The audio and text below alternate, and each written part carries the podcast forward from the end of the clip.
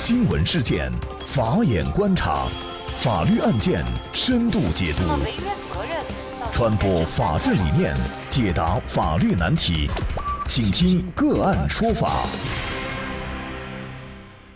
大家好，感谢收听个案说法，我是方红。今天呢，我们跟大家来关注奔驰维权事件。最近啊，一名女子在 4S 店坐奔驰车上哭诉维权的视频引发了舆论的广泛关注。据女车主哭诉，她购买了一辆六十六万块钱的奔驰车作为自己三十岁的生日礼物。然而呢，新车还没有开出 4S 店，就发现车辆发动机存在漏油问题。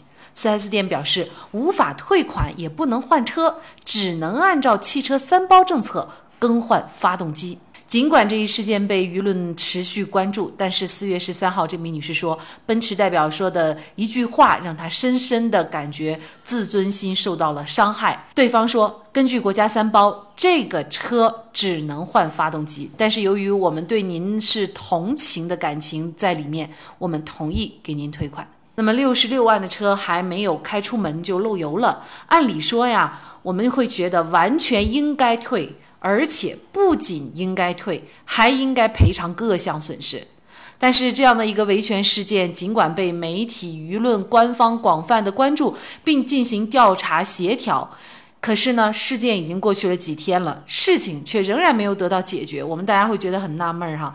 是奔驰方太霸道，还是我们国家的法律出了问题？那么就是相关一系列的法律问题呢？今天我们就邀请云南舒环律师事务所主任杨慧明律师和我们一起来聊一下。杨律师你好，哎，大家好，感谢杨律师。一张六十六万块钱的奔驰车还没开出门就漏油了。但是女车主呢，在这种情况下，我们就想知道，如果是完全依据法律的话，她可以提出什么样的诉求，能够得到法律的支持呢？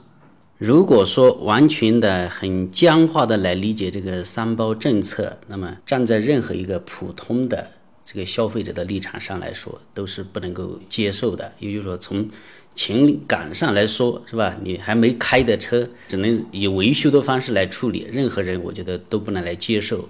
因此呢，其实我觉得我们应该再把这个范围呢，就是说理解的范围呢，再把它上升到另外一个层面来考虑。也就是说，这个呢，实际上它就是一个买卖合同关系，是吧？买卖合同关系里边最基本的。义务，那么作为卖方的义务，他就要交付这个合格产品的这样一个义务。站在这个角度来说，那么我们再来分析，就是说卖方到底是否履行了他的这个主要的交付合格产品给消费者这样一个是否来履行了？可能从这个层面来考虑这个案子，我觉得我们可能更能分析到点上。如果单纯的僵化于三包政策来理解的话，可能 这个案子就不太好处理，或者说就会陷入一个各说各有理的这样一个状态。如果从合同的角度来维权的话，那么您觉得是对车主利益最大化？那么他可以提出什么样的维权的诉求，而且能够得到法律支持呢？那么我们为什么说不能僵化的来理解三包呢？因为国家在制定这个三包政策的时候，它需要的是平衡。销售方跟这一个购买方的这个合理的这个利益，怎么来平衡呢？他就定了一个基本的这个准则，就是你这个三包是绝对是在生产环节当中形成的这个质量问题才存在三包。如果你说销售之后，因为你这个使用不当或者保管的问题出了质量问题，它是肯定不在三包范围之内的。那么作为平衡双方的利益，国家的一个取向是什么？就是说。三包政策，比如包修、包换、包退，嗯，它是有一个递进关系的。这个递进关系就首先选择的是包修，免费来维修，在维修达到了国家换或者是退的条件下，那么再选择第二个、第三个包退、包换的这样一个层面。那么现在的问题就是说，销售方呢给他提出来，就首先要修，修的不合格，那么我再来给你这一个退或者是换的问题。那么，但是他说的是不是绝对没有道理？也有一定的道理。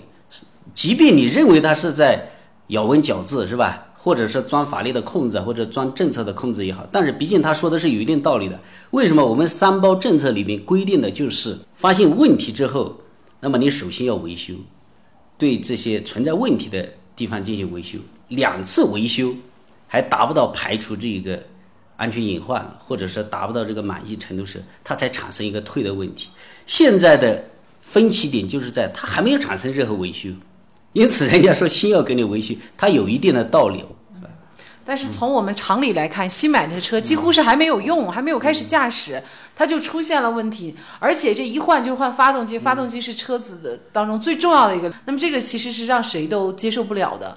那么该怎么办呢？现在要是我是这个消费者，我也肯定不会接受，是吧？我即使换一个全新的这个发动机上去，但是给我的这个用户的这个心理体验，我也不愿意接受啊。还没开的这个车就给我留下了那么多阴影，是吧？这个肯定不愿意的。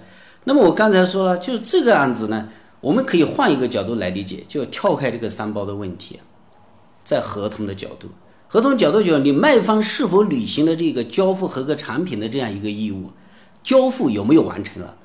我们要注意到一点的话，其实他这个车子他还没开出这个 4S 店，还在里边。那么这个环节怎么理解？哈，动产的交付就是转移这个车辆，还在里边的时候，是不是算已经转移？是不是已经完成交付？我觉得这里面是可以有一些机会去考虑的。如果说在这一方面他手续没有做，或者有漏洞，或者怎么样，我觉得这个完全他可以不接受漏机油的这样一个问题。这一个呢，实际上我觉得这是一个非常明显的一个瑕疵。其实它不需要经过静电。不需要经过检测，普通人都能够看出来这辆车是存在比较重大的一个缺陷的，是存在一个问题的。那么现在卖方提出来要通过检测再来判定双方这个责任，我觉得这个是存在一点推卸责任了。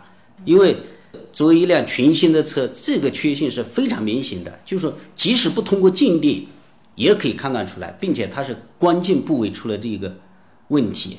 我觉得在这个环节当中呢。就是说，从有没有完成这个交付的角度来说，我觉得消费者这边完全可以说，这个车我还没交。如果是还没有交付、没有达到交付的条件的话，这位女士她是可以去退车的。嗯，交付是卖方的义务。当发生纠纷的时候，卖方就要举证证明我已经把合格的车辆交付给你了。买方说我没有接收，是吧？你是拿一张车给我看了，但是作为买方，我有。检验验收的权利，我认为那个机油存在明显的这个漏油，存在明显的缺陷。那么只要我买方这边呢，他确认他是还没有完成这个交接，他验收他不过关，那么这个环节其实举证责任又转到这个卖方去了。卖方他其实也是很难完成这个举证的。他交付是包括两样的，一个是实物交付，车辆的交付。目前来看，车辆的交付、实物交付环节，他就没有得到这个对方的这一个认可，应收没有通过，是吧？因此，我认为交付是没有完成。另外一个，他一些资料的交付，包括合格证等等一系列资料的交付，那么现在也看不出来他已经把合格的资料已经交给了这一个消费者。按合同法上，那么买方的权利，他是要求对方履行交付的义务。他没有完成履行交付的义务的时候，他可以催告他，我叫你赶紧交。如果经催告，他仍然在合理的期限内没有完成这个交付，我就可以解除合同，要求退还这一个。我所付的这个所有的款项。嗯，那么这位女士她其实在这个过程当中也提到，就是她说她不是仅仅为自己维权，她是为很多大部分的车主维权哈，因为她这个事情确实有代表性。她今天这个车她没有开出 4S 店，可能在现实生活当中很多人是开出了 4S 店，但是也没有开出几公里，或者也没有开几次就出了点质量问题。那么是不是对于我们这一部分车主来说，他的维权就显得格外的艰难呢？为什么能成为网络的热点新闻呢？实际上。反映出来的就是，可能平时很多人都遇到个类似的这样一个非常不舒服的一个消费者的一个消费体验，因为得到了很多人的共鸣。这个就出现现在就是这位女士她的维权到底能不能成功的问题哈。我觉得作为我个人而言，我我并不关心她最后维权成不成功，可能并不重要，而重要的是我们广大的车主如果遇到类似的问题该怎么办的问题哈。这种事情已经被舆论广泛关注了，但目前为止都没有妥善解决。那么我们其实也可以想象得到，很多车主遇到类似的情况，维起权来可能更难了。那么到底是法律出了问题，还是其他地方出了问题？而且呢，这位女士。现在也提出了要求鉴定。那么如果鉴定说这个车子有问题，他还提出了假一赔三的请求。怎么看这位女士的维权，以及广大车主如果遇到类似情况一个维权的问题呢？嗯，我讲三点。第一，对这一类的这个维权最大的问题，它不是说判断这个法律的是非，是吧？如果真要判断一个简单的就是谁是谁非的问题，那么把这个鉴定做出来，可能很多事情就是谁对谁错是一目了然的。其实真正出的问题是两个方面：第一，维权的成本过高，维权的这个过程非常的复杂。那么如果你去打官司的话，那么一审、二审过程当中还存在一个鉴定，这个是很麻烦的一个事情。那么这个过程呢，肯定是要一定的时间。也有一定的成本的支出，这个维权成本、维权过程都是很多人是不愿意去承受的，对吧？第二个方面呢，实际上反映出来的一个很大的一个问题就是说，卖方厂家的这个违约成本或者说违法成本它过低，惩罚力度不够的问题。比如说这种案子，我们去通过法院诉讼的方式来要求退款、退车的问题。如果鉴定出来这个车子呢存在一些就是问题，达到这一个退车的条件，那么法院怎么判呢？就是判你退车，把车退给他，把款退回来。其他的请求会不会判？判的很少。更多的问题什么？比如消费者这个时候，他除了直接得到要回了这个车款这一点之外，他这段时间的精神上的这个负担，然后花费的这个精力，请律师也好，是吧？误工也好。等等，花出去的有形的、无形的这些支出、这些成本，实际上是法院是不可能支持的，他就只会支持这个直接的成本。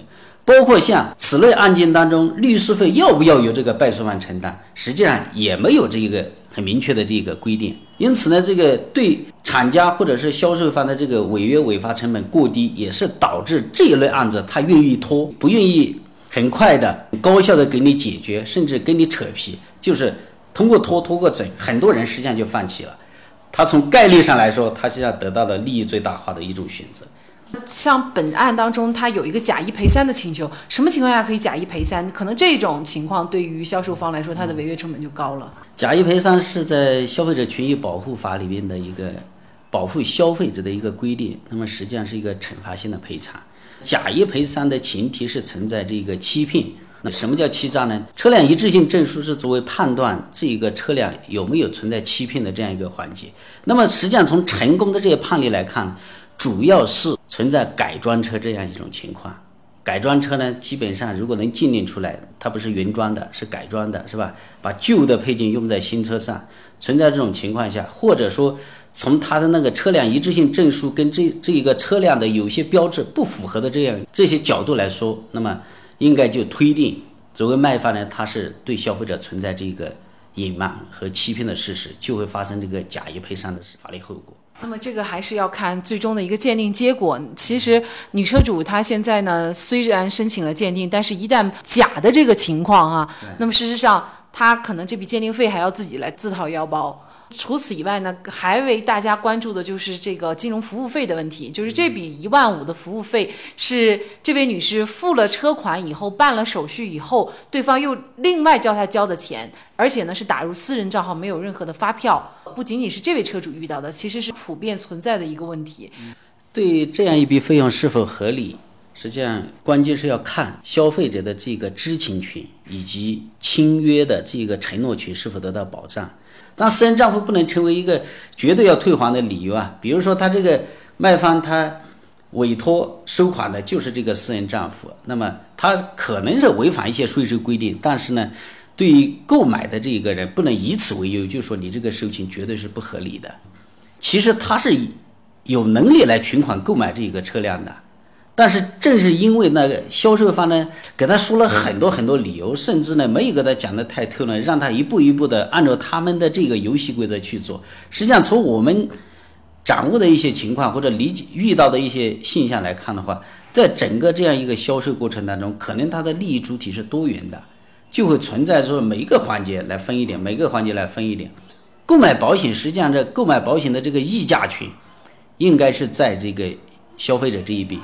但是呢，如果你采取的是一个按揭贷款来购车的话，实际上溢价权你这个购买者根本没有权利，完全由他们单方决定。那么这个保费就可能比你平时自己自愿去购买的要高出一大截。这个呢，实际上也是在侵犯消费者权利的一种表现。凡是不开发票的，那么几乎都是在存在一个偷税的行为。嗯，那么也有可能，这位女士的这个维权也揭开了这个广大的四 S 店的一个潜规则哈，或者说它一个偷税漏税的冰山一角啊。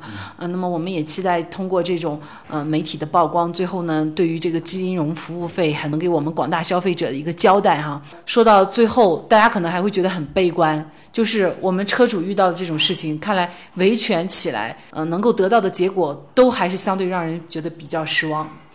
对此类纠纷，一般是采取四个方式来选择进行。第一个就是自力维权，那么我们可以找厂家直接去交涉，交涉过的过程当中呢，即使出现一些比较激烈的争辩，也在所难免。如果说在自力维权不奏效的情况下，第二个方式，我觉得就是向这个市场监管部门去投诉举报，要求他们。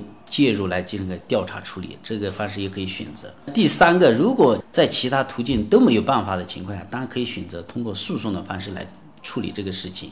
当然，诉讼我们刚才讲了，就是一个时间成本、费用支出，这些都是属于很多人不愿意选择的一个问题。但我觉得的话，如果说存在欺骗的这种可能性比较大的时候，或者有可能博弈到这个。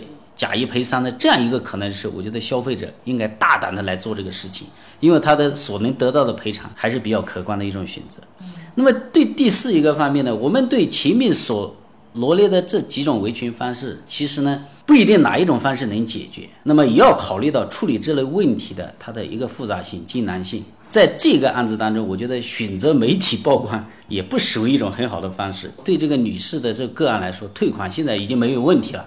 因为其实他现在考虑的不是退车的问题，而是如何最大程度的挽回他的一个信誉、一个商誉的问题，是吧？因此呢，对这一个消费者，他通过这么样一个炒作，实际上他的目的是完全可以超额的一个实现了。那么我们来看一下几个在美国发生的消费维权案例。二零一六年，德国大众因为在美国所销售的部分车辆的尾气排放污染物超标，德国大众汽车集团以一百五十亿美元，也就是。九百九十九亿人民币的金额为尾气门丑闻事件买单，美国相关的柴油车主因此获得百亿美金的赔偿。二零一八年，美国密苏里一个陪审团认为，二十二名女性对强生公司滑石粉产品，包括强生婴儿爽身粉包含石棉并造成他们患癌的指控是有效的，责令强生支付五点五亿美元的补偿性赔偿以及四十一点四亿美元的惩罚性赔偿。那么再讲一个亲身经历的案例。那我在美国做访问学者的一段时间呢，身边有一位朋友在网上买了一个微波炉，后来微波炉寄来以后，发现微波炉外面的门稍微有一点摩擦的痕迹。那么于是就向商家反映，那么商家二话没说，甚至都没有让他把微波炉被摩擦的这个地方拍一张照片，就直接寄过来一个新的微波炉。而且之前的那个微波炉，商家也不要求他再寄回去。那么其实我这个朋友他相当于花了一份钱买了两个微波炉，那有问题的微波炉他又送给朋友用，而且呢，它的正常的功能是一点都没有受到影响的。那么我相信，只有法律对消费者进行了更好的保护，不良商家才不敢大行其道、为所欲为。顾客是上帝，这个是需要法律的完善和贯彻执行的。好，在这里再一次感谢云南舒华律师事务所主任杨慧明律师。那也欢迎大家通过关注“个案说法”的微信公众号，具体的了解我们本期案件的图文资料以及往期的精彩案例点评。另外，您在生活工作当中遇到一些法律问题，都欢迎您通过添加幺五九七四八二七四六七幺五九七四八二七四六七这部电话号码的微信号向我们进行咨询和交流。给大家提供法律问题解答的都是我们节目邀请到的嘉宾了，他们都非常的资深、专业和负责任。感谢您的收听，我们下期节目再见。